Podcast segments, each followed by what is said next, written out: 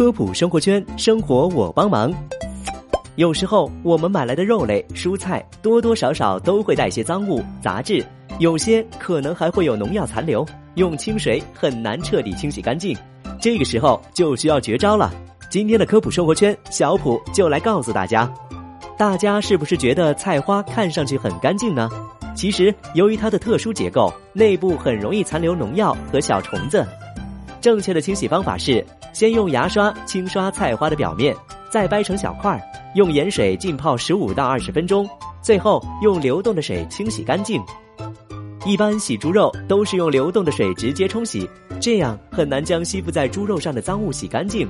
正确的清洗方法是：准备适量的淘米水，将肉放在淘米水当中浸泡五分钟之后再次冲洗，猪肉上的脏物就可以轻轻松松冲走了。